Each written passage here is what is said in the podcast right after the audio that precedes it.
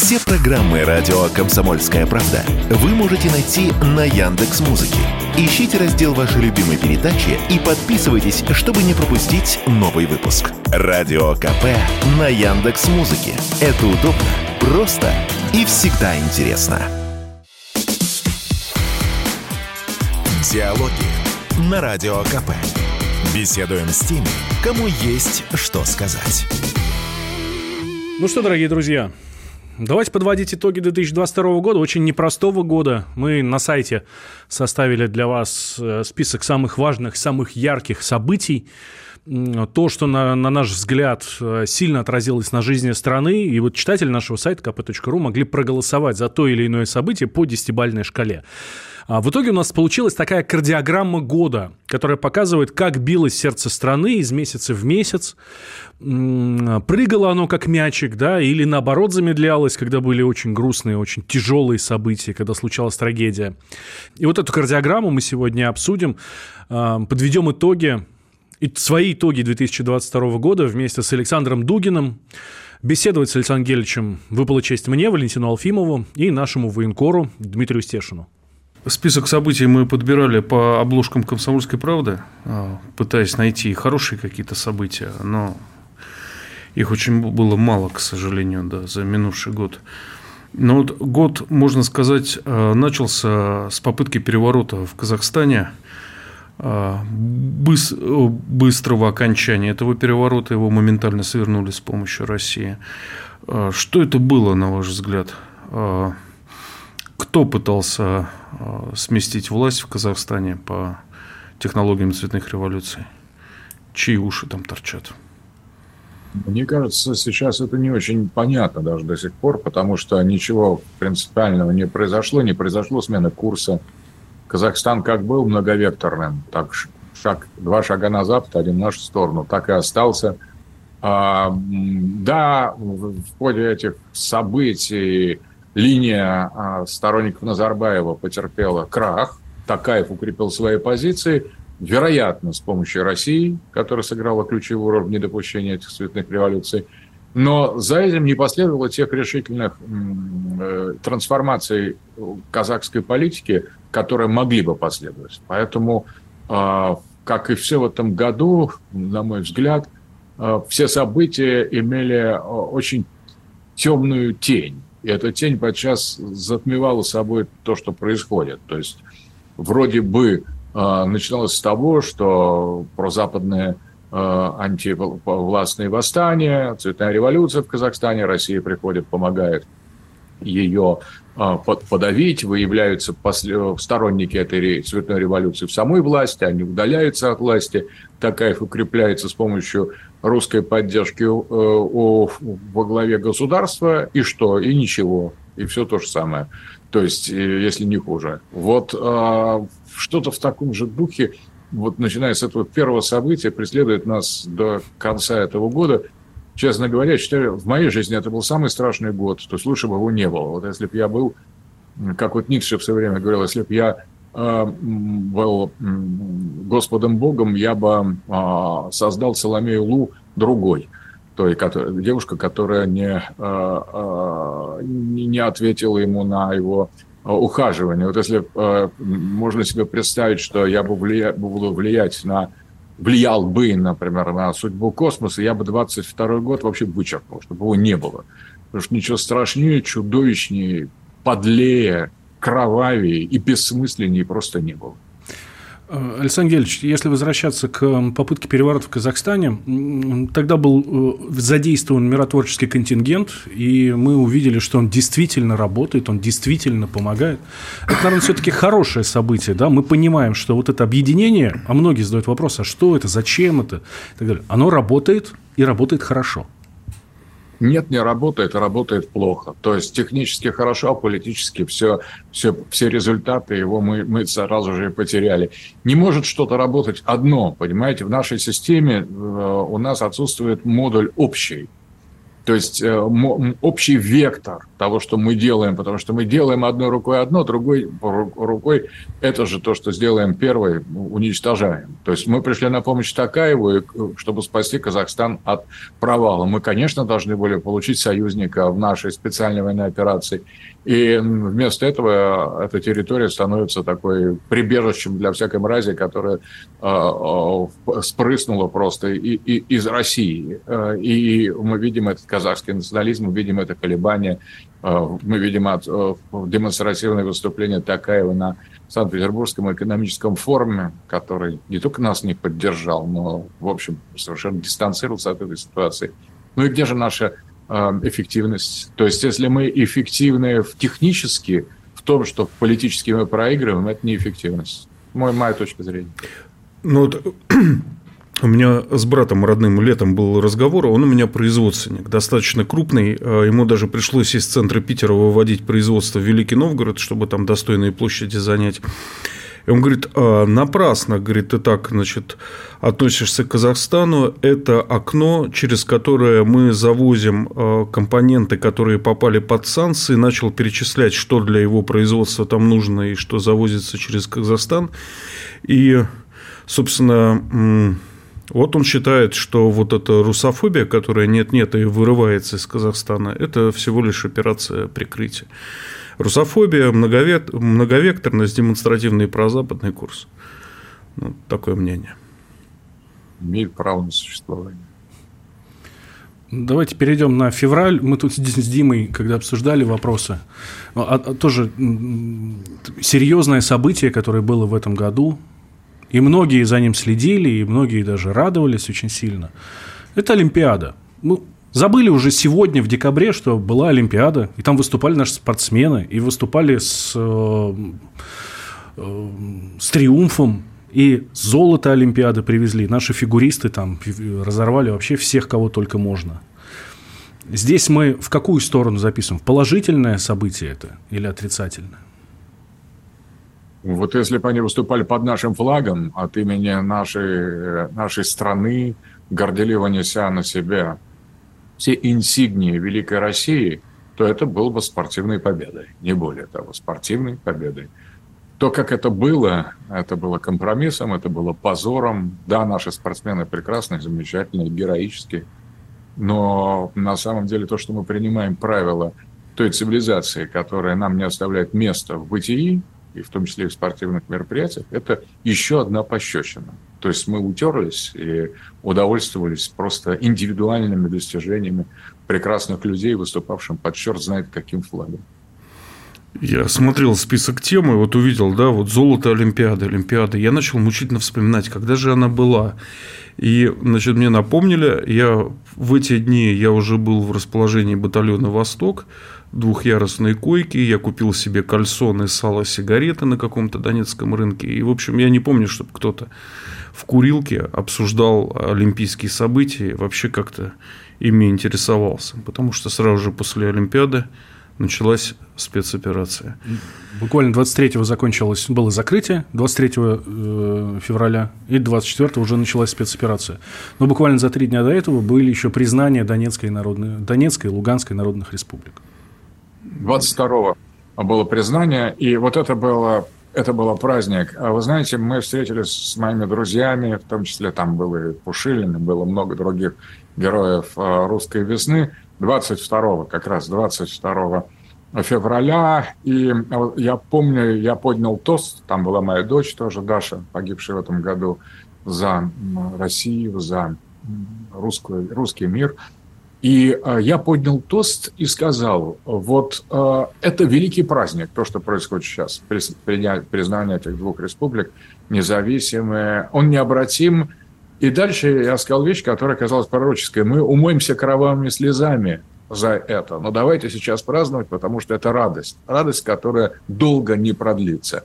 Но это праздник, это действительно воля, это решение нашего президента, который показал себя настоящим правителем, исторически ответственным а, за судьбу мира, за судьбу человечества, не только за судьбу России. Это признание, это было фундаментально, это было великолепно, и это было а, на мгновение, это было, это давало всем нам чувство а, полной победы, даже, я бы сказал, такого глубинного духовного триумфа. И вот здесь вот, если возвращаться по времени, по шкале времени в какие-то предшествующие, предшествующие моменты, я бы вот сохранил это чувство радости, которое длилось, увы, недолго, но 22 февраля это, было, это был героический момент нашей истории, когда Россия вступилась за свой народ, за русский мир – за русскую цивилизацию и продемонстрировала невероятное нравственное, моральное мужество и глубокую геополитическую историческую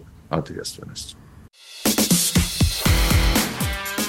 Диалоги на Радио КП. Беседуем с теми, кому есть что сказать. Мы возвращаемся в эфир радио «Комсомольская правда». В студии Валентин Алфимов, Дмитрий Стешин. И вместе с философом и лидером международного евразийского движения мы подводим итоги года. Как развивалась жизнь наша в этом году? Как вела себя кардиограмма нашей страны в 2022 году? Сразу после признания было и начало спецоперации. Наверное, это... Ну, не наверное.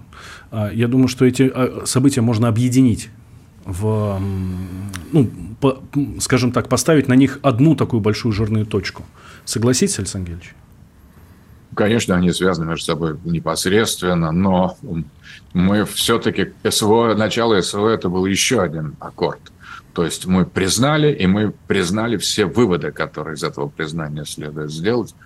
Это еще один шаг ответственный. Вообще, когда я с своими друзьями Э, обсуждал, как такое вообще стало возможным СВО начало, кто принимал решение, потому что это мало того, что это хранилось в тайне, это, в принципе, мне кажется, хранилось в каком-то таком особом секретном, секретной камере даже нашего верховного правителя, потому что это было настолько жестко и, и, и, и необратимо, что, возможно, он просто убегал сам от этой мысли, он прятал от ее от, самой, от самого себя – но вот кто принимал решение, как могло быть такое фундаментальное решение пойти войной на западную цивилизацию, на западный мир, просто сбросив э, все маски, вот кто мог такое при, принять решение? Кто? Как?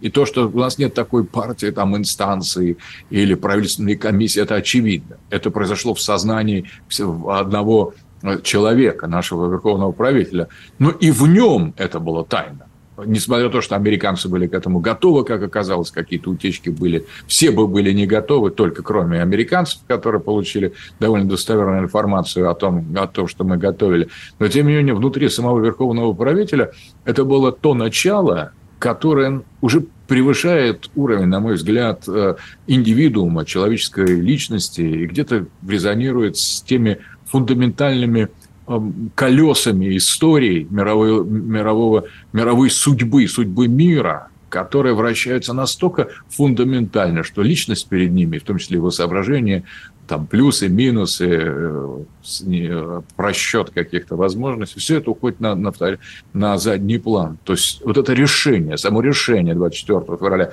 о начале СВО, в нем было что-то божественное, что-то фатальное, что-то превыш... что-то ангелическое, что-то превышающее вот уровень людей, как будто копье архангела Михаила просто пронизало а, реальность в этот момент. И вокруг этой оси, вокруг этого следа, огненного следа, скристаллизовалось решение о начале специальной военной операции, которая весьма вероятно может стать последней войной человечества. Вот с этого момента нашей программы все следующие даты, которые мы будем называть и обсуждать, они непосредственно связаны с началом специальной военной операции с 24 февраля. Вот, например, следующая дата, которая у нас здесь в списке, это там, с 8 марта иностранные компании начали массово покидать Россию. Дальше все, все, все вытекает из 24 февраля. Мы бросили вызов Западу. Запад э, не то что ответил, возможно, нас и даже спровоцировал на это, но он был к этому готов.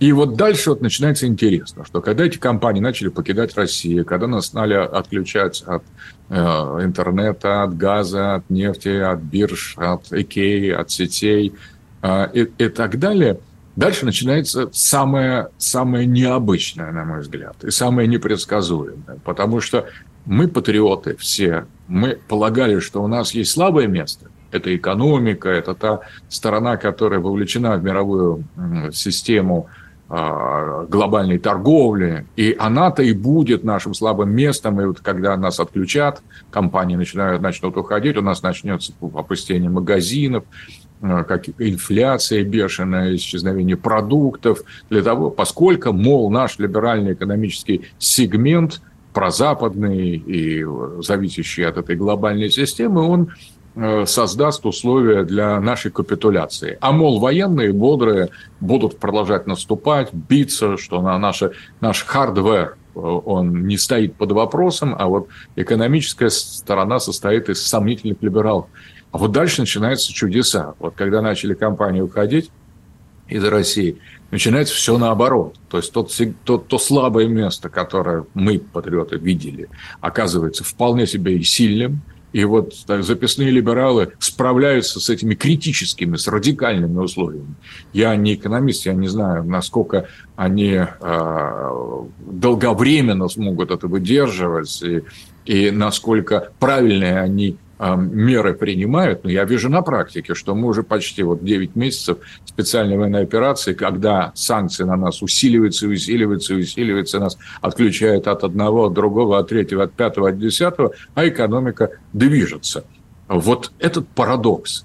Казалось бы, что уж тем более у нас должны быть военные успехи, которые поначалу начались более-менее такие ну, адекватный, соответствующий ожиданиям наших представлениям о том, что в этом отношении, в этом секторе происходит.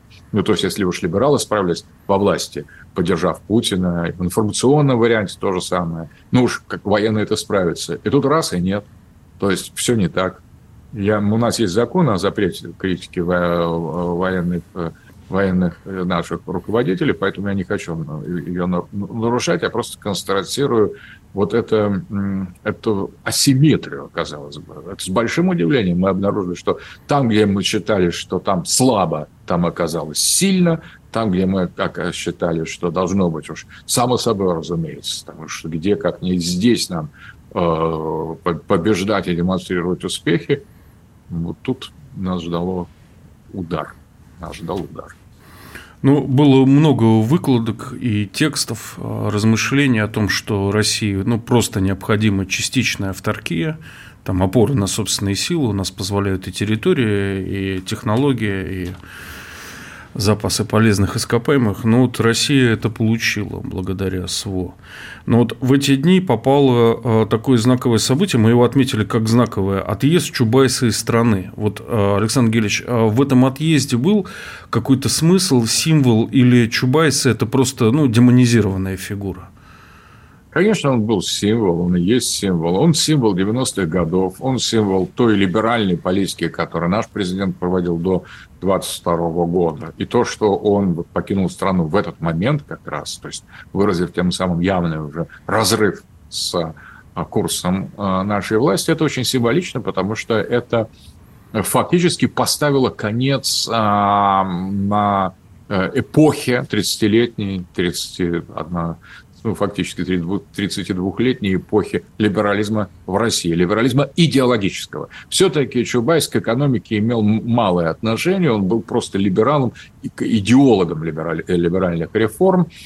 И он, а, в отличие, например, от своих учеников, Набиулиной, там, Силуанова, а, которые предпочли, или того же ближайшего к нему друга Кириенко, которые предпочли государство, суверенитет, остались верными а, реализму, путинскому курсу. Вот Чубайс сказал, все, до свидания, я вас терпел, и вы меня терпели, соответственно, но идеологический либерализм закончился в России. Остался только прагматизм, который, на самом деле, может быть либеральным, может быть не либеральным, лишь бы страна родная жила. И вот этот уезд Чубайса, на мой взгляд, это очень важное высказывание нашего этого черного года что либерализм идеологический, символический, когерентный, связанный, такой догматический либерализм э, фактически э, сбежал. То есть, э, как убегает утреннее кофе утренний кофе. То есть он убежал именно так. То есть он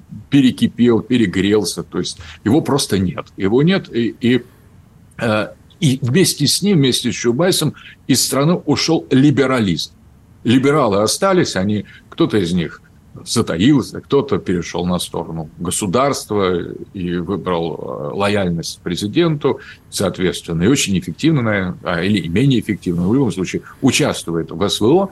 Но, а, а вот либерализм, как некоторая идеология, он убежал вместе с, с с Чубайсом. У нас больше нет либерализма в стране. То есть либералы есть, а либерализма нет. Диалоги на Радио КП.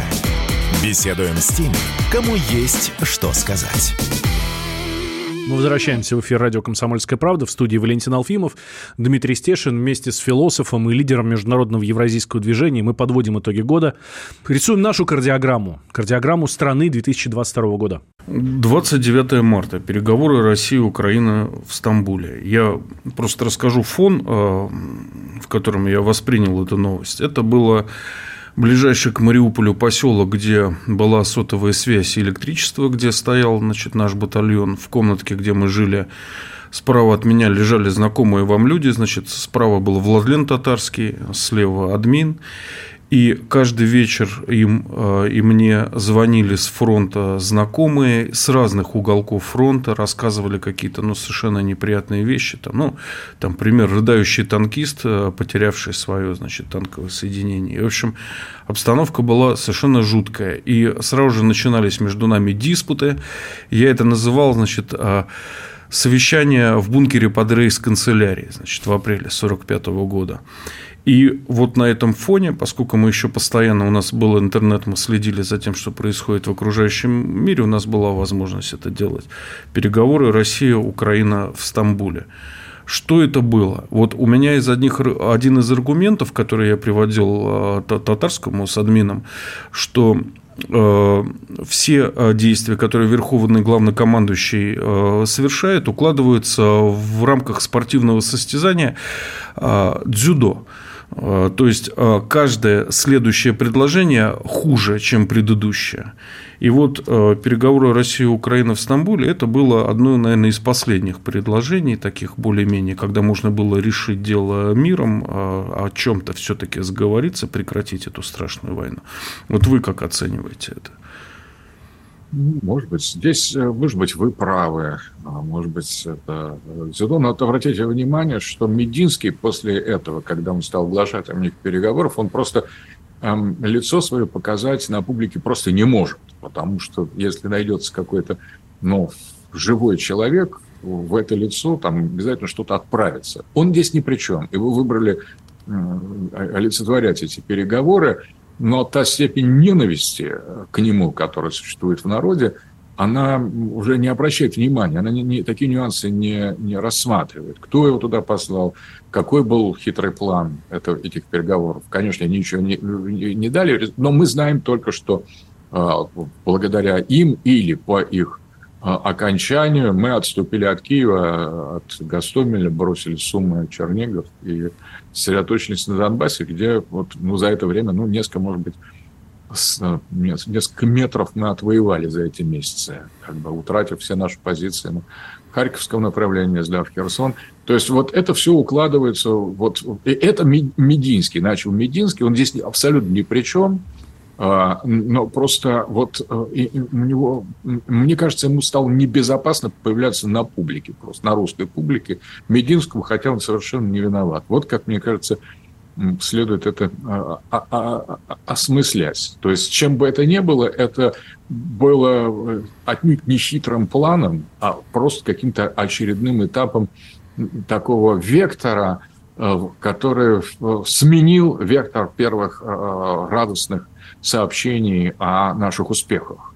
А многие люди говорят, что им пришел сверху, не от Мединского, естественно, приказ там оставить их позиции. Кто-то сейчас скажет, что мы наступали мал- малым числом, и что мы хотели, мы надеялись на то, что будут сдаваться мирное население или приходить на нашу сторону военной части ВСУ. В любом случае, в любом случае, вот как бы то, то, то ни было, э, ну хорошо, если мы говорим, что их было больше, а когда мы наступали, мы этого не знали, когда они не сдались. Э, в принципе, любой знающий украинскую политику после 2014 года понимал, что э, идеологическая работа, не, прекращавшаяся ни на секунду за эти 8 лет, в сторону их мобилизации ненависти к нам, это огромный пропагандистский ресурс, который совершенно несопоставим с той расслабленной, мирной, такой разл... изнеженной формой жизни, которую практиковали эти 8 лет мы, если не считать несколько программ на центральном телевидении, которые поддерживали некоторый уровень алертности. Но на фоне общего состояния э, нашей страны, нашего народа, это было ничто. То есть там кто-то сражался, где-то там Донбасс обстреливали, всем было безразлично. А за эти 8 лет э, нацизм входил в поры просто в геном уже, вот уже в, в ногти у, у, у украинцев и не украинцев, и русских, живущих на территории Украины. И а, было бы странно, просто по-настоящему странно ожидать, что они сдадутся без боя.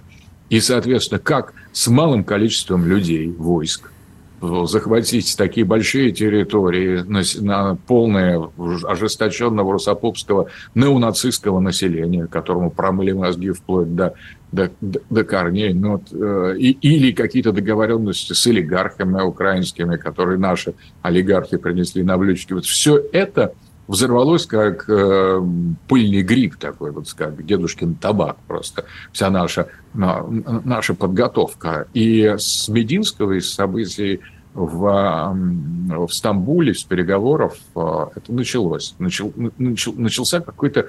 Это было начало настоящего кошмара, который страница за страницей открывал все более и более чудовищные, чудовищные аспекты нашей с вами страны, нашего с вами общества, нашего с нами государства, которые вот, вот стремительно оказывались все мы, все мы, это не критика, это самокритика все мы вместе оказывались совершенно не на высоте той затеи, в которую мы включились, не на, не на высоте того героического акта, который был объявлен 24 февраля 2022 года.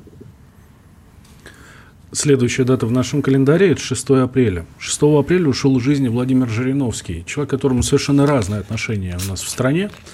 Но вот что касается той же спецоперации, он ее предсказал там еще за приличное достаточно время, вплоть до даты. Правда, он говорил 22 февраля, но это, я думаю, совершенно не принципиально.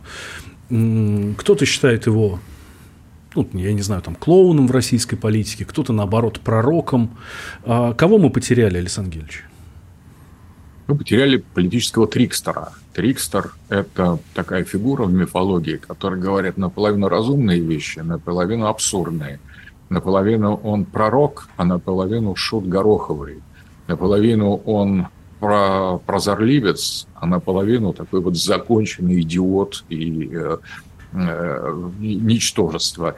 И вот Трикстер – это и то, и то. Трикстер, в котором обе половины не разорвать, не разъединить. Он не имеет однозначной квалификации, мы потеряли такого трикстера, который подчас оказывается гораздо как шут при короле, оказывается гораздо более прозорливым и, и истинным в своих, в своих представлениях. Одновременно он не субъект. В отличие от короля, ну, его функции – это у трона сидеть и выкрикивать, как юродивому, некоторые такие глубоко осмысленные, кстати, но а, как бы повисающие в воздухе пророчества, причем половина из них настоящие, а половина фиктивные. Это некоторая загадка. Попробуй отдели. Вот Жириновский такой трикстер, на мой взгляд. И он умер, кстати, когда вот эпоха полутонов вот этого некоторого юродства закончилась. Потому что все, все стало слишком серьезно. Вот он ушел вовремя, вот на мой взгляд.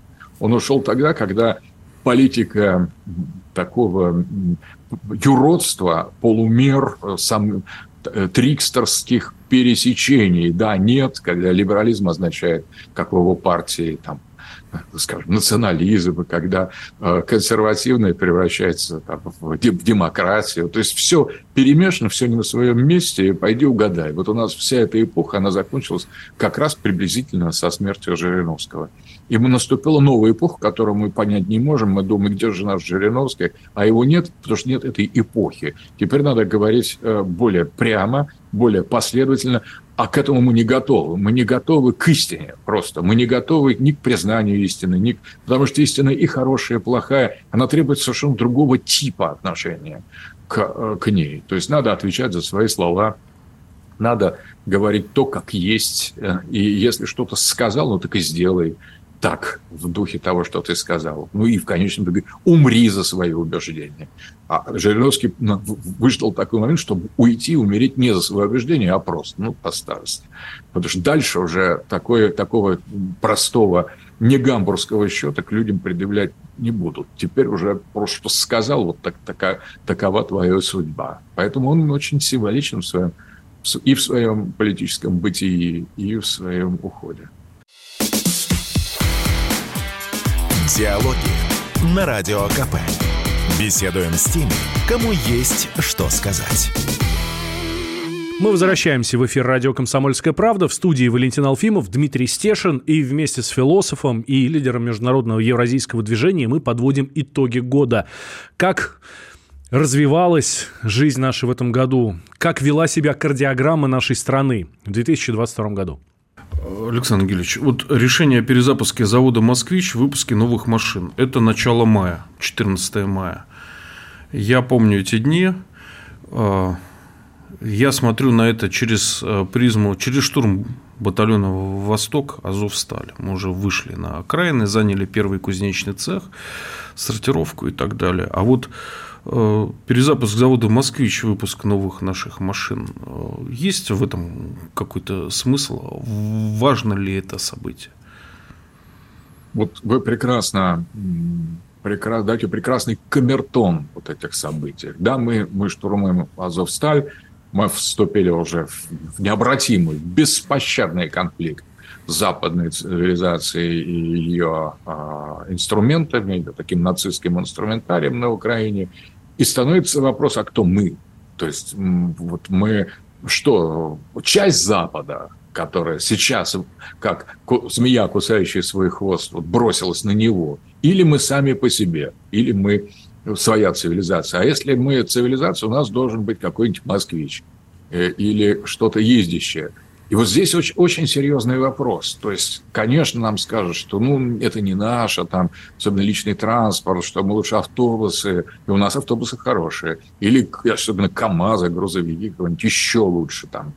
Э, да, правда, я согласен, что индивидуальный транспорт – это не, не бог вещь что. Но если мы цивилизация, уже что-то мы можем создать, понимаете? То есть, ну, ну чем мы уже совсем более убогие, какие-то безрукие, тупые, совершенно невменяемые, слюнотекущие, чем южные корейцы или даже китайцы, которые заполонили наш авторынок. То есть, вот, а, а, вот когда мы создадим машину, которая будет ездить, вот ездить просто там, и ездить, и иметь какой-то ну, минимально притягательный вид, вот это, мне кажется, вот тогда мы скажем, да, мы Россия просто. Потому что пока вот у нас... Я не, не, не думаю, что наша самая сильная. У нас есть и ракеты, и спутники. Но машинку-то, чтобы для человека загрузил семью и куда-то поехал за грибами, мы сделать можем. Почему у нас все разваливается? Почему у нас все не едет? Почему у нас стеклоподъемников своих нет? Почему там коробки передач автоматически, автоматически не могут сделать, да. Не могут сделать.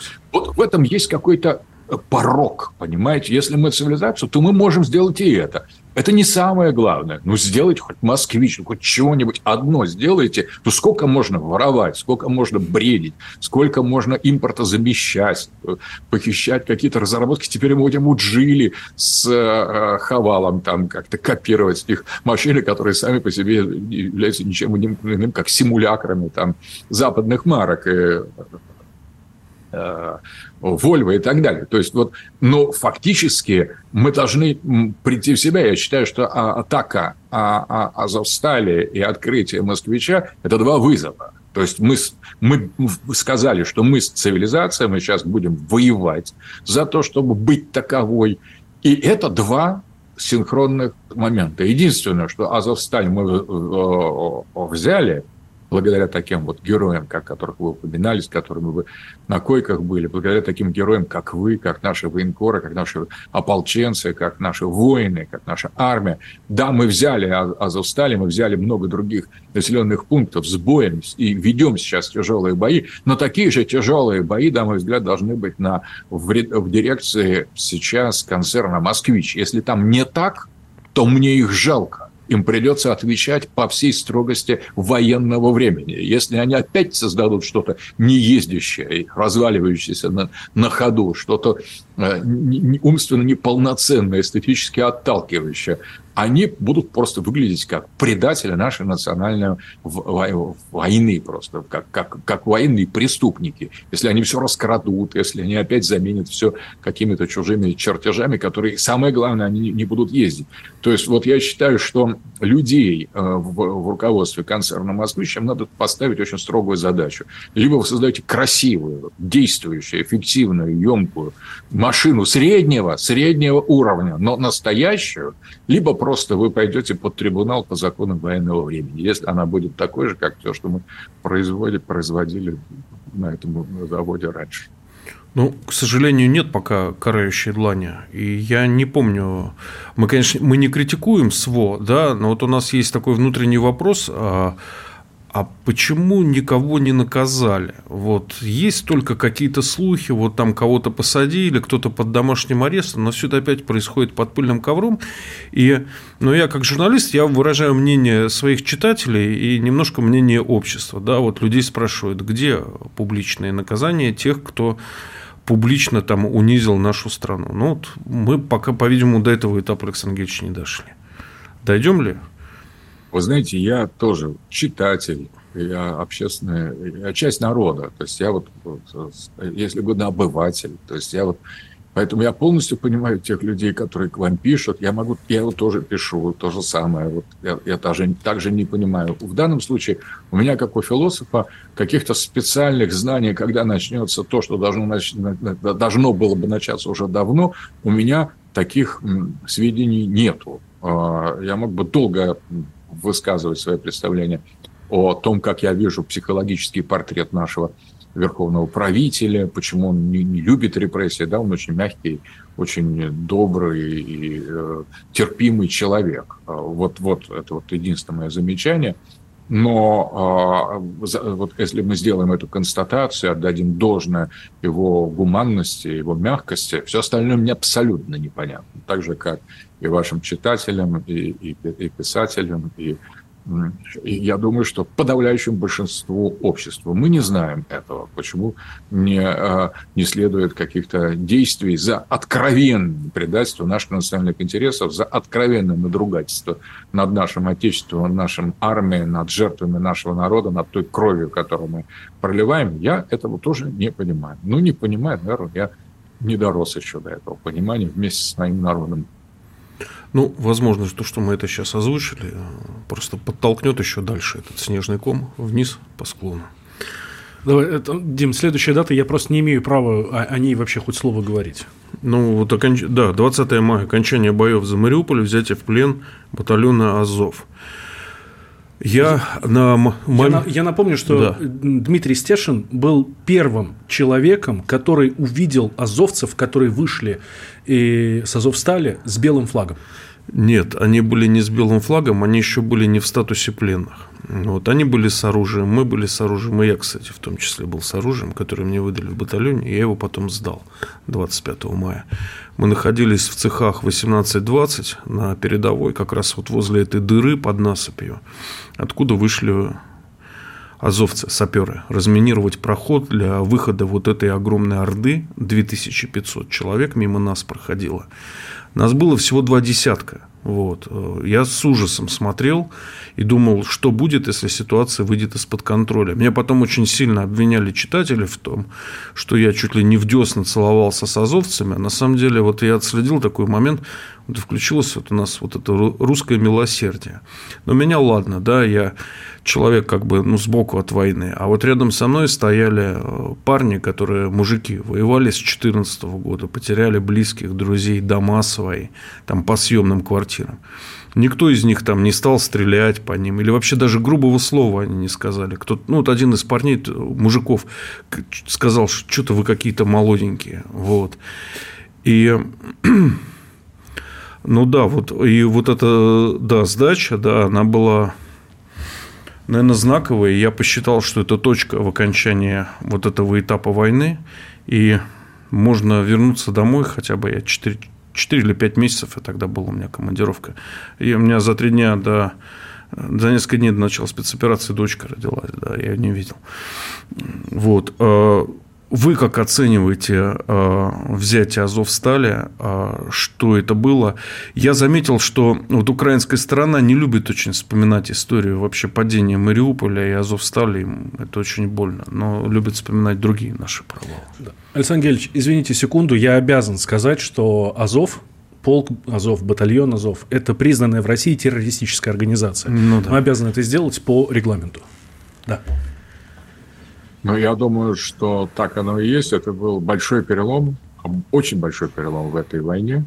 То есть э, э, мы взяли Азовсталь, мы взяли Мариуполь, мы взяли крупнейший центр, крупнейший порт, крупнейший, крупнейший город э, Новороссии. Мы сделали фактически, закрепили нашу позицию на Азовском море, мы его выбили – и э, мы подавили обчак отчаянного сопротивления наших врагов, которые бились впервые там, именно в Мариуполе, они показали, с кем мы имеем дело.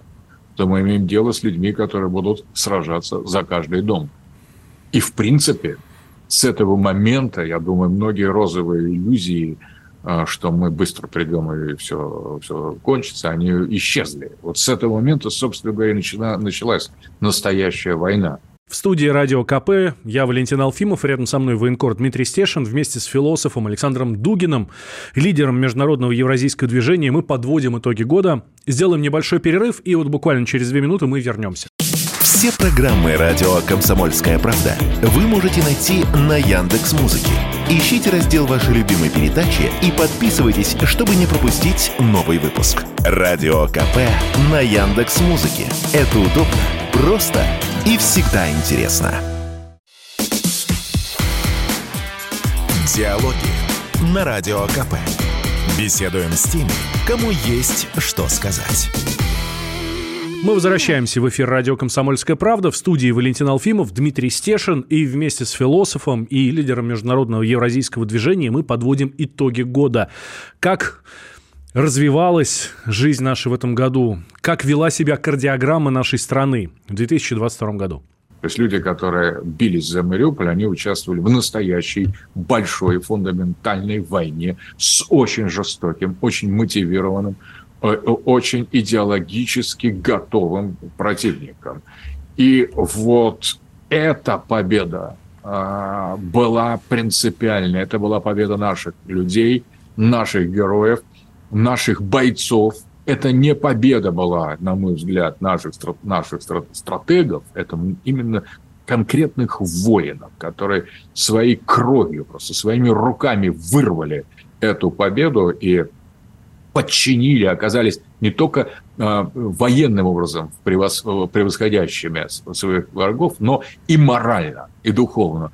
И вот с этого момента, на мой взгляд, этот момент вот этой победы над а, Азовсталью и сдачи врага, вот после этого начались совершенно снова непредсказуемые вещи. Вот, казалось бы, победили и дальше, и да вперед, там, и жестко, и с этими, и с другими, и с учетом, и поняли, что они будут закрываться мирным, мирными гражданами, и поняли, что уже гражданские люди неизбежно станут в огромном количестве жертвами этой специальной военной операции нашей. Все уже, все маски сорваны.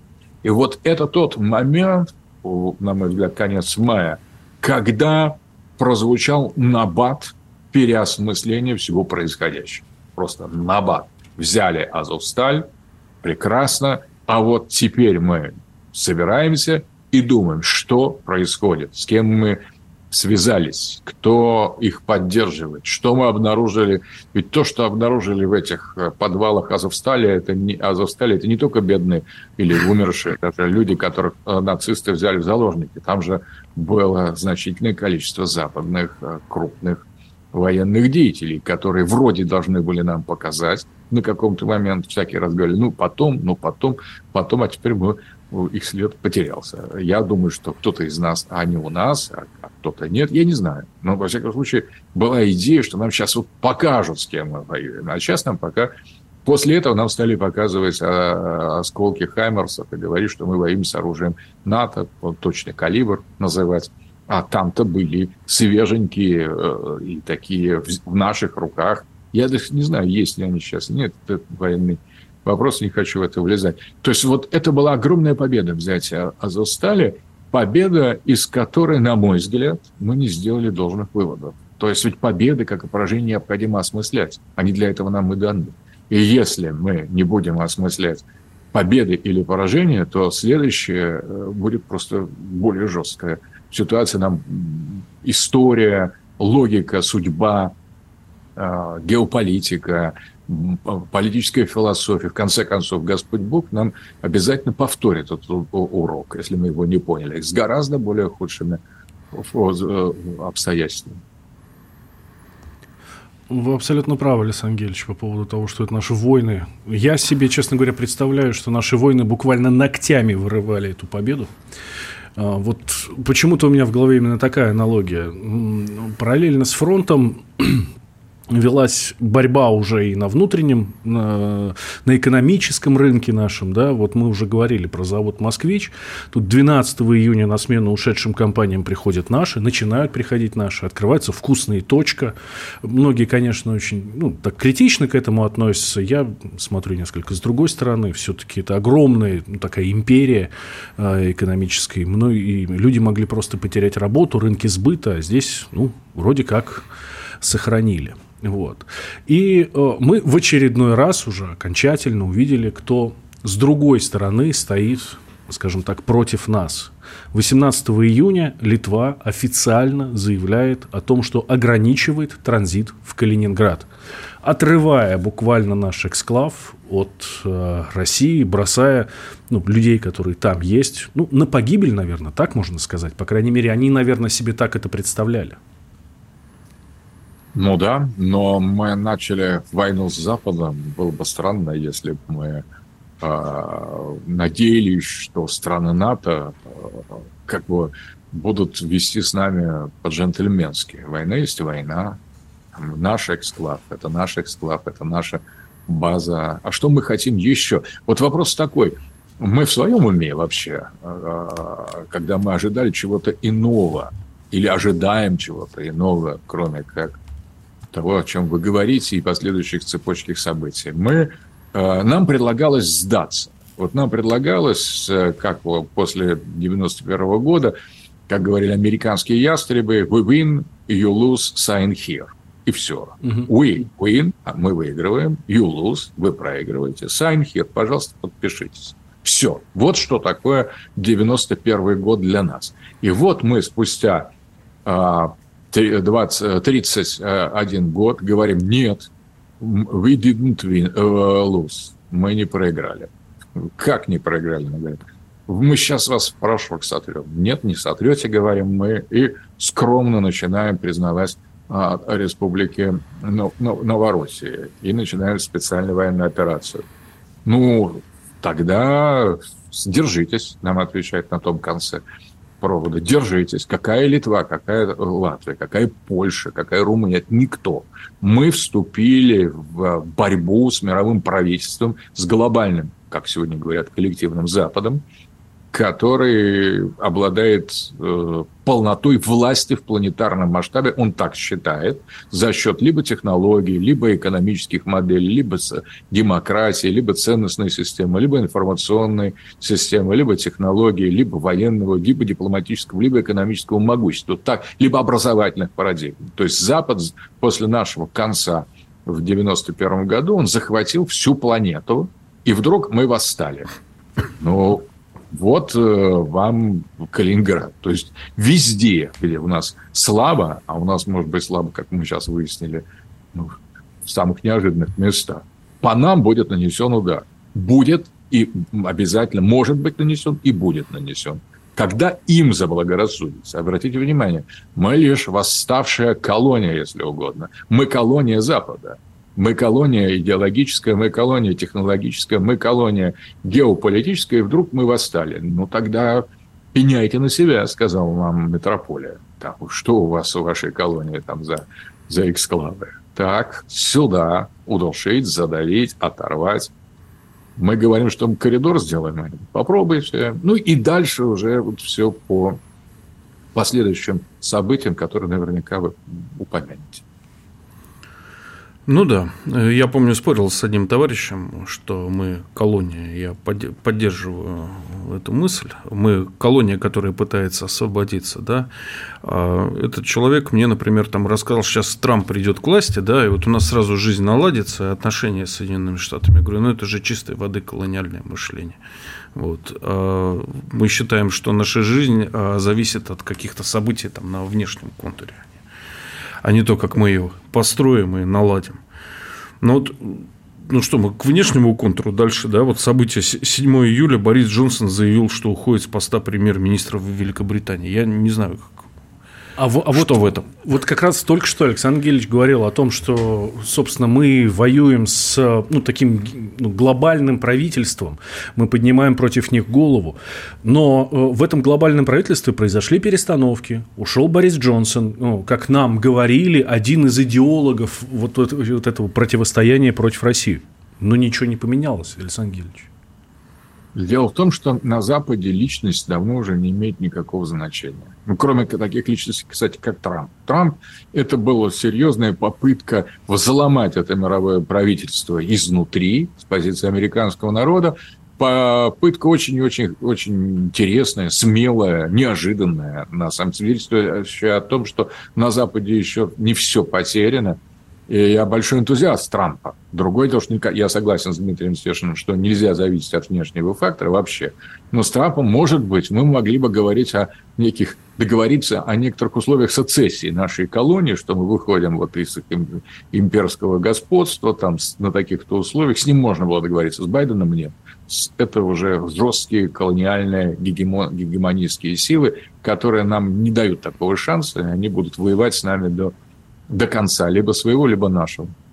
А вот что касается Бориса Джонсона, то ну, это, это, на самом деле нельзя переоценивать э, Англию. В Америке еще от Трампа что-то может зависеть. То есть пришедший во главе главной, главного могущества глобалистской гегемонии президент не глобалист, критично относится, относящийся к глобализму, он что-то поменять может. Все остальное в этих там отдельных филиалах этой глобальной империи, перестановки кадров, Борис Джонсон, Листрас или Сунак – это ни на что не влияет вообще. Ну, это совсем гастарбайтеры такие. То есть, они, может, и мнят себя какими-то субъектами, но Британская империя за первую половину 20 века полностью сдала все свои полномочия США, и сегодня это просто пенсионат, пансионат для таких вот, э, для пенсионеров, которые грезят о каком-то могуществе.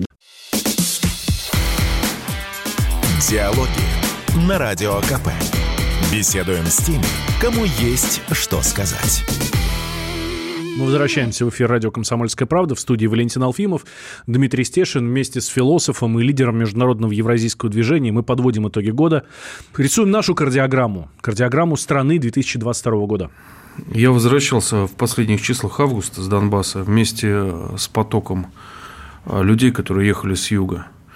У меня вот вышел пост в Телеграме, который там чуть ли не миллионным тиражом по просмотров разошелся э, с таким э, хэштегом «жрать хот-доги на заправке». А я вот грязный был уже, наверное, месяц, воды не было в Донецке. Ну, всем было понятно, откуда я еду.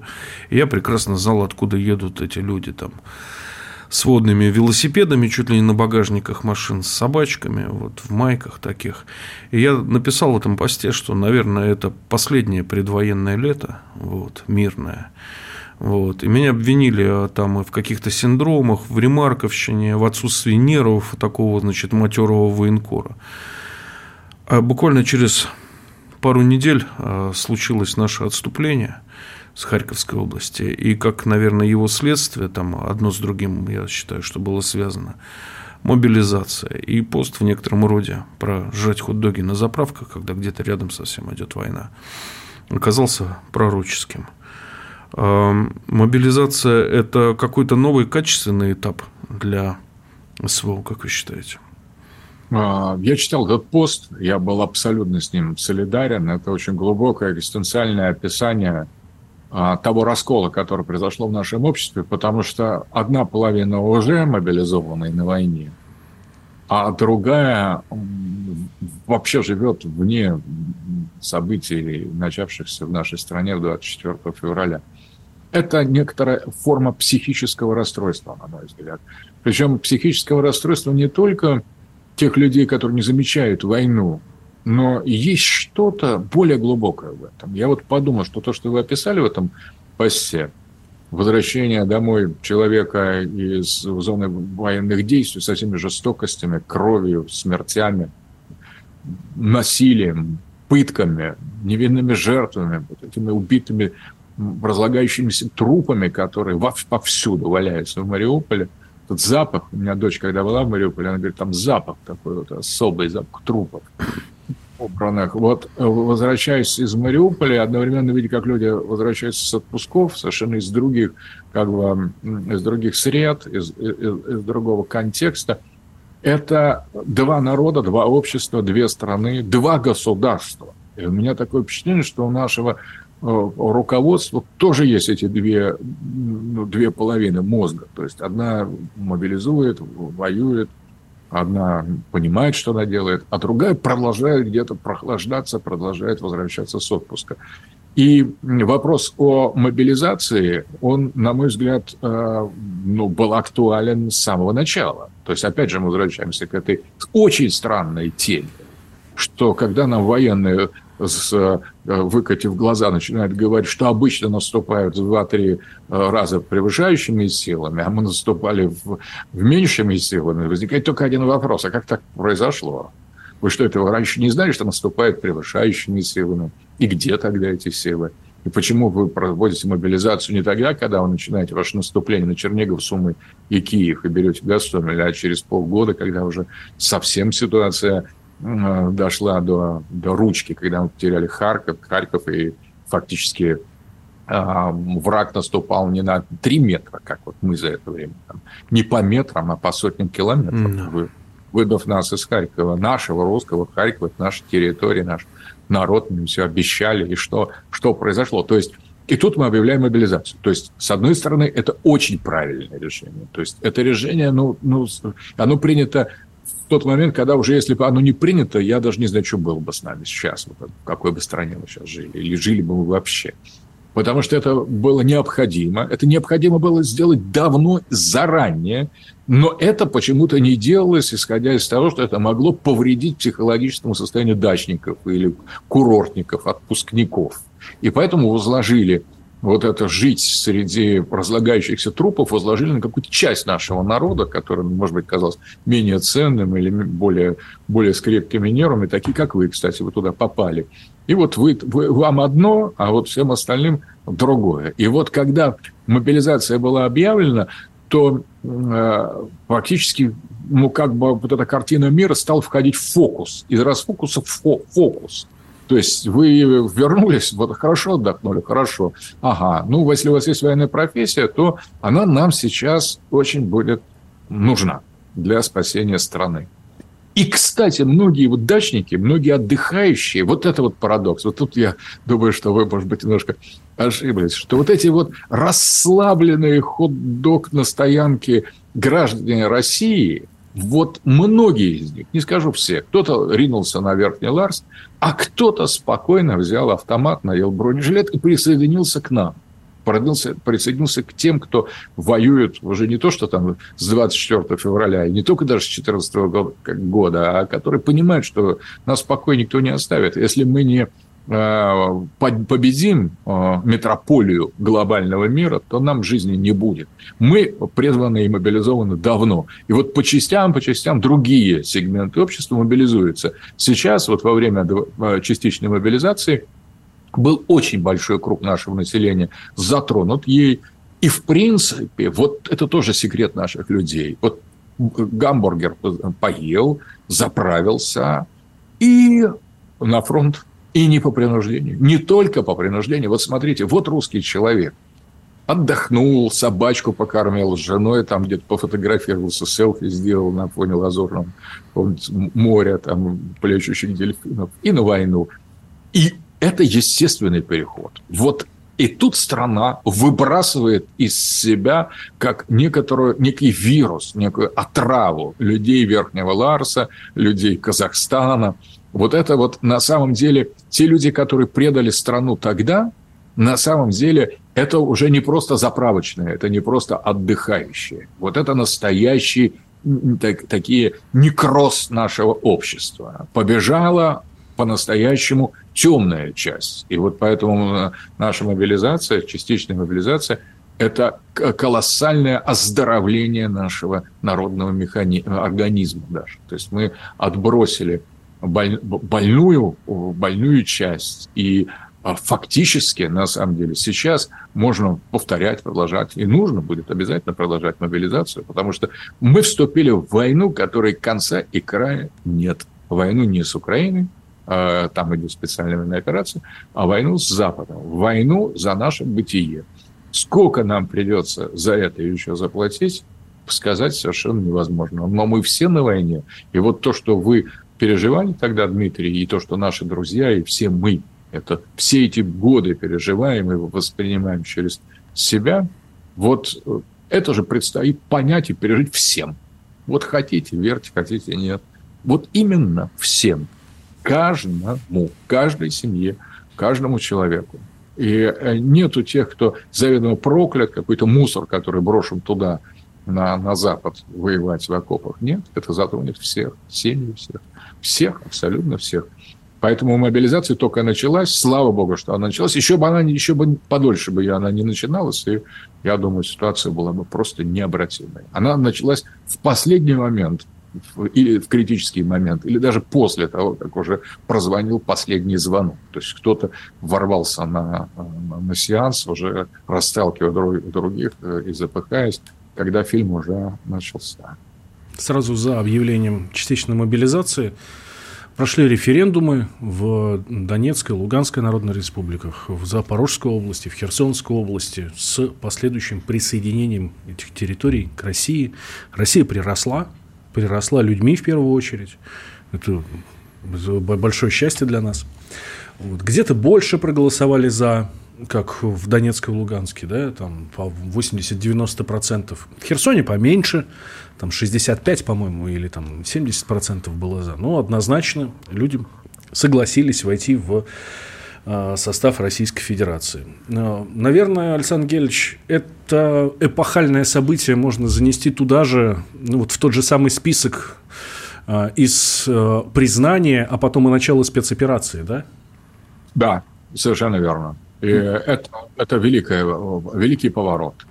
Это великий поворот, потому что вот в тот момент, когда мы, видимо, осознали, дошло до, до, до, до, до самых таких глубин власти, для, до тех а, частей или структур власти, где по-настоящему есть живое начало, русское начало, дошли, а, дошел шок от наших харьковских потерь.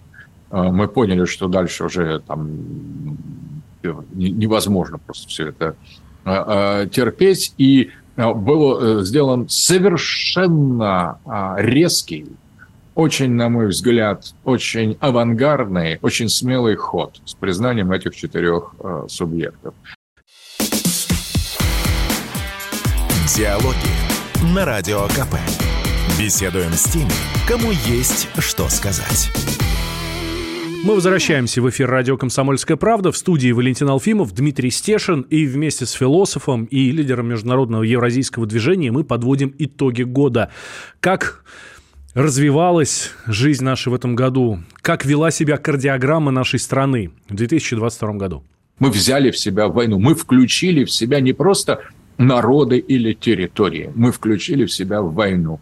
И то, что, верх... и то, что верховный главкомандующий э, вот отважился на этот радикальный шаг, радикальный, необратимый, сделал, сделал всю ситуацию необратимым. Теперь необратимой. Теперь, как бы мы ни торговались, как бы мы ни договаривались, э, мы вынуждены либо отдавать нашу землю, русскую землю, часть нашей Российской Федерации, что просто невозможно. Невозможно ни для одного правителя России. Потому что если он только просто заикнется об этом, он перестанет быть правителем России, и все. На этом все закончится. И э, Путин, э, признав эти четыре э, субъекта новых, он поставил себя и любого будущего правителя России в ту ситуацию, когда уже обратного пути нет. То есть война до последнего вздоха. Вот что это означает. То есть мы взяли войну себя, в себя. Мы включили в себя эту кровавую рану. И, конечно, освобождением этих четырех субъектов от натовской оккупации дело не закончится. Ну, увидим, как э, ведет себя враг, обстреливая Белгород, и почему бы не продолжить. То есть это все продлится, и это просто первые Э, четыре субъекта, освобожденные нами Украины, которые стали частью России. Но абсолютно не последние, не могут быть последними. Мы не можем их ни вернуть назад, ни остановиться на них. Вот что произошло. И, конечно, речь президента 30 сентября была потрясающей. Это была идеологическая речь, которая бросала вызов Западу, которая ставила точки над «и», мол, все, мы вас принимаем, и не просто вас принимаем, а дальше, кстати, об этих четырех субъектах, если вы вспомните эту речь, говорилось мало, там вообще совсем немножко. Да, мы молодцы, хорошо, прекрасно вас уважаем. А дальше все про Запад, про цивилизацию, про сатанинский, сатанинскую культуру, про Достоевского, про Э, про глобальную гегемонию, про подлость однополярного мироуклада. Все про другое. То есть и все про самое главное. Не про Херсон, не про Запорожье, не про Донецк, не про Луганск а именно про Запад, которому мы и бросили вызов. Это как раз было событие, вы верно, правильно говорите, это было судьбоносное событие, которое входит вот в, э, в череду тех необратимых а, даже не, в каком-то смысле непредставимых событий 2022 э, года, которые имеют, наверное, могут быть корректно интерпретированы, расшифрованы разве с точки зрения, только разве с точки зрения богословия или учения о последних временах, эсхатологии. Это по-настоящему судьбоносные процессы и решения.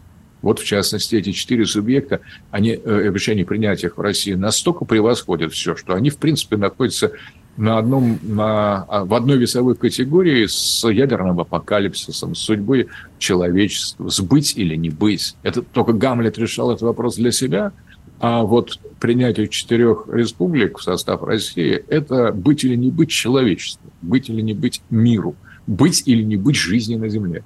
Вот о чем шла речь 30 сентября. Ну, многие подумали, что все гораздо более прозаично, но дальше ситуация стала накаляться, как мы помним, все к этому идет. Ну, октябрь, взрыв на Крымском мосту. Я в этот момент был в Новой Каховке, в городе, который до 100 хаймерсов и ольх а, принимал, где рынок городской работал совершенно чудовищном расписании, то есть с 7 утра до 10 утра, потому что знали, что с 12 там начинали появляться военные, и вообще много местных накапливалось, били хаймерсами, а Ольхи – это Альха, примерно украинский аналог такой же РСЗО с управлением, там бьет на 100-120 километров. И, в общем, Э, безрадостная там была обстановка в этой новой Каховке. И тут, значит, э, в субботу, да, приходит первое сообщение о подрыве Крымского моста. Я вижу, какой праздник в Киеве и иллюминация, да, какая перемога там случилась. И я меняю резко план командировки. А, начальник мне подсказал, говорит, а у нас же есть, говорит, сухопутный коридор-то из Крыма вдоль Азовского моря. И действительно, там всего лишь 80 а, километров а, в Херсонской области в плохом состоянии был асфальт, а дальше шла идеальнейшая дорога, прямо до погранперехода Новоазовска, до границы с Ростовской областью. Все мосты восстановлены. То есть, наши понимали, что, возможно, кто-то понимал, что, возможно, будет атака на Крымский мост, движение заблокируется, нужно иметь запасной сухопутный коридор, и не жалея себя, вот эти все летние месяцы там делали э, дорожное полотно, причем там приходилось его местами снимать аж на 2 метра, потому что при Украине там не занимались особо дорогами. Э, и мне кажется, согласитесь ли вы со мной, Александр Георгиевич, после взрыва Крымского моста ставки еще больше возросли. Хотела, хотя, казалось бы, их некуда поднимать, да, вот после речи Путина против, после вхождения республик, и вот подняли еще. Да, вы знаете, это действительно процесс стал вот по, по, по такой гиперболический, то есть он пошел по такой уже геометрической прогрессии, то есть казалось бы, да, куда дальше эскалация, она предельная, оказывается, нет, оказывается, просто вертикаль. Это фактически эскалация не, не, не вдоль некой горизонтали, а просто по вертикали, перпендикулярно.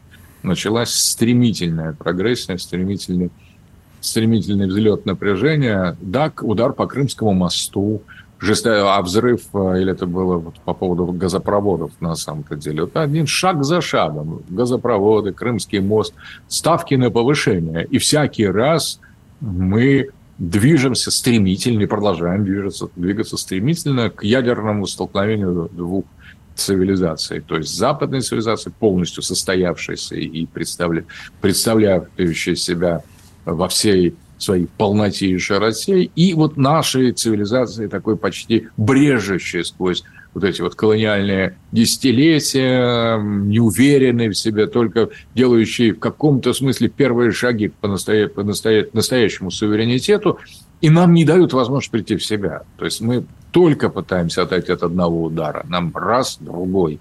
Только мы с этим справимся, там асфальт положим, нам раз, третий. И так и будет. То есть вот мы начинаем уже понимать постепенно объем того, с чем мы столкнулись.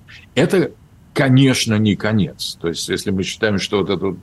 Мы говорим сейчас о прошлом, о том, какие были опасные моменты в прошлом, в заканчивающемся году, в прошлом году, которые а, вот мы все-таки пережили или там восстановили полотно или как-то справились с новыми с новыми заказчиками и потребителями нашего газа и нефти после взрывов газопроводов. Как-то, мол, отошли, а, похоронили близких и а, отдали им почесть, то мы ошибаемся. Мы находимся на том же самом витке, все продолжается, эскалация только нарастает, и она вообще не имеет никакого позитивного Э, исхода. То есть мы либо выигрываем, либо все заканчивается. Вот, вот в чем дело. То есть вот, у, у, вот мы находимся в такой ситуации с, с каждым шагом, с каждым новым шагом мы оказываемся все более и более в ситуации, когда у нас нет никакого другого выбора. Либо мы выигрываем, либо больше ничего не будет, либо все заканчивается. У нас нет шанса проиграть, условно говоря, в каком-то смысле по, по стратегии Сунзы. У нас нет шанса достойно проиграть. То есть так, чтобы мы проиграли, и это можно было как-то, в общем, принять еще. То есть вот такого шанса у нас нет. У нас есть шанс либо биться до последнего, до самого последнего. Вообще до самого-самого последнего. И другого шанса у нас нет. Либо мы просто выиграем, и э, Запад, у Запада есть возможность достойно проиграть, отдать нам Украину и демонизировать нас сколько угодно долго, там описывать какие злые русские, продолжать нас исключать и стирать из всех своих систем, пытаться у нас изменить э, внутренний строй, то есть наносить нам удары. Полно возможностей у Запада. То есть Запад для Запада все-таки это не быть или не быть. Это просто вот ну, такой вопрос очень, эм, э, очень относительный. То есть вот э, э, вопрос о том, контролируют ли они все или почти все, за исключением России, да и наверняка они все равно смогут частично нас контролировать даже с Украиной, как они считают, я хочу сказать. Но а для нас это совсем жестко. То есть вот и Крымский мост, и все остальное. Дальше все и все и, и, и по и, вплоть до ударов по Москве, вплоть до ядерного ядерного апокалипсиса. Вот вот в каком, какой тенденции мы находимся, и только каждый, каждый акт, каждое событие этого уходящего года показывает некоторые точки на этой параболе, на этой э, таком вот фактически вер, вертикальном движении, движении эскалации, которое нагнетается и нарастает с каждым моментом качественно, не просто количественно, но качественно. Диалоги на Радио КП. Беседуем с теми, кому есть что сказать. Мы возвращаемся в эфир радио «Комсомольская правда» в студии Валентин Алфимов, Дмитрий Стешин вместе с философом и лидером международного евразийского движения. Мы подводим итоги года.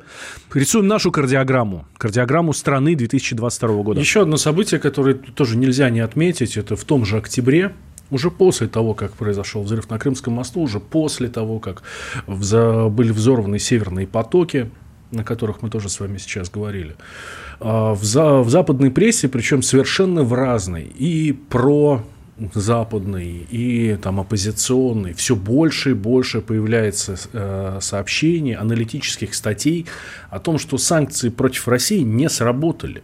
О том, что было введено там уже 7-8 вот этих вот э, пакетов санкций, а они, ну, по России бьют, конечно, ну, как-то Россия берет и справляется с ними. А вот Западу от них становится, ну, точно никак не лучше. И начинают они задавать вопросы. Это можно назвать, ну, я не знаю, как, ну... Переломом каким-то. Переломом, я хотел сказать, победой России. Ну, победой такой, ну, вот в конкретном эпизоде. Вот так скорее. Понятно, что это не глобальное. Я думаю, что э, это очень хорошо, во-первых, что мы справляемся и выстаиваем перед лицом санкций, что мы учимся, очень быстро, кстати, учимся импорта замещать многие важные вещи. Вскрывается при этом бездна предательства на самых высших э, эшелонах нашей власти, которые поставили Россию в полную зависимость от Запада, в том числе и военной техники. Вот это самое страшное. Вскрывается просто бездна нашего падения, но мы справляемся. И тот, что мы выставим санкции, это действительно, это очень хорошо, это настоящая победа. А то, что Запад страдает от этих санкций, это тоже хорошо, но здесь вот э, я бы хотел сказать, есть, э, э, ну, наверное, обоснованное пропагандистское преувеличение, насколько будет плохо Западу. То есть вот мы справляемся с санкциями Запада против нас, а вот теперь я, может быть, скажу такую вещь, мало такое популярную, но Запад справится с санкциями, которые обернутся против него, то есть с собственными санкциями справится. Мы имеем дело с очень серьезным противником. Считать, что мы его как-то так, вот генерал Зиму, он на него, генерала Зиму на него натравим, и он сам на коленках к нам приползет, там не, не, нам, мы газ там не будем поставлять, и все, удобрения куда-то там пере, заскладируем и, и Западу конец, вот это, э, э, мне кажется, неверно. То есть мы справились с санкциями, мы молодцы. Запад справится с нашими санкциями. Запад справится с этой холодной зимой. Он не встанет на колени. Запад – это настолько тоталитарная, настолько маниакальная система, настолько э, жестоко ориентированная на сохранение глобальной доминации – что он истерически будет искать выход из сложившейся ситуации и весьма вероятно найдет. То есть вот что я хочу сказать, что давайте будем готовиться к, к действительно. Запад переживет эту зиму, может и другую зиму переживет. Если мы надеемся, что он как-то сам по себе из-за, из-за глупых санкций против нас рухнет – вот это, мне кажется, безответственно. Санкции не глупые, мы просто очень хорошо с ними справились. Они были разумные, и они били в больное. Они били в импорт как раз зависимость нас от, от западных технологий, поставок, а то, что мы как-то быстро очень справились, как левша, э, Лесковский с этой ситуацией. Блоху подковали, где-то в Турции что-то закупили, что-то в Казахстане или там в Китае недостающие детали или процессоры прихватили. Это делает нам честь. Мы молодцы, но это не значит, что Запад идиот. две новости у нас.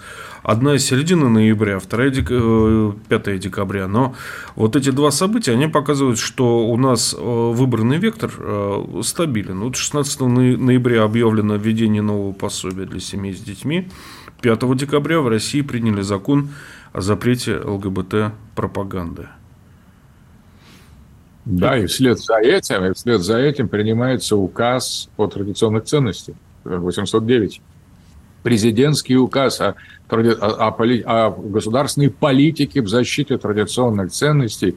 Вот это фундаментальная цивилизационная точка. Вот это значит, что мы начинаем осознавать серьезность ситуации, в которой мы оказались. Если мы э, защищаем семью, если мы выступаем против ЛГБТ, если мы признаем именно традиционные ценности, они перечислены, они фундаментальны. Там есть и приоритет духа над материей, и патриотизм, и э, историческая память, преемственность, и крепкая семья, и справедливость, и честный труд. То есть все, все основные ценности нашего народа, нашей русской цивилизации, жестко противостоящей западной цивилизации, все это есть в этом указе, и, и это фактически заявка на совершенно самостоятельную идеологию.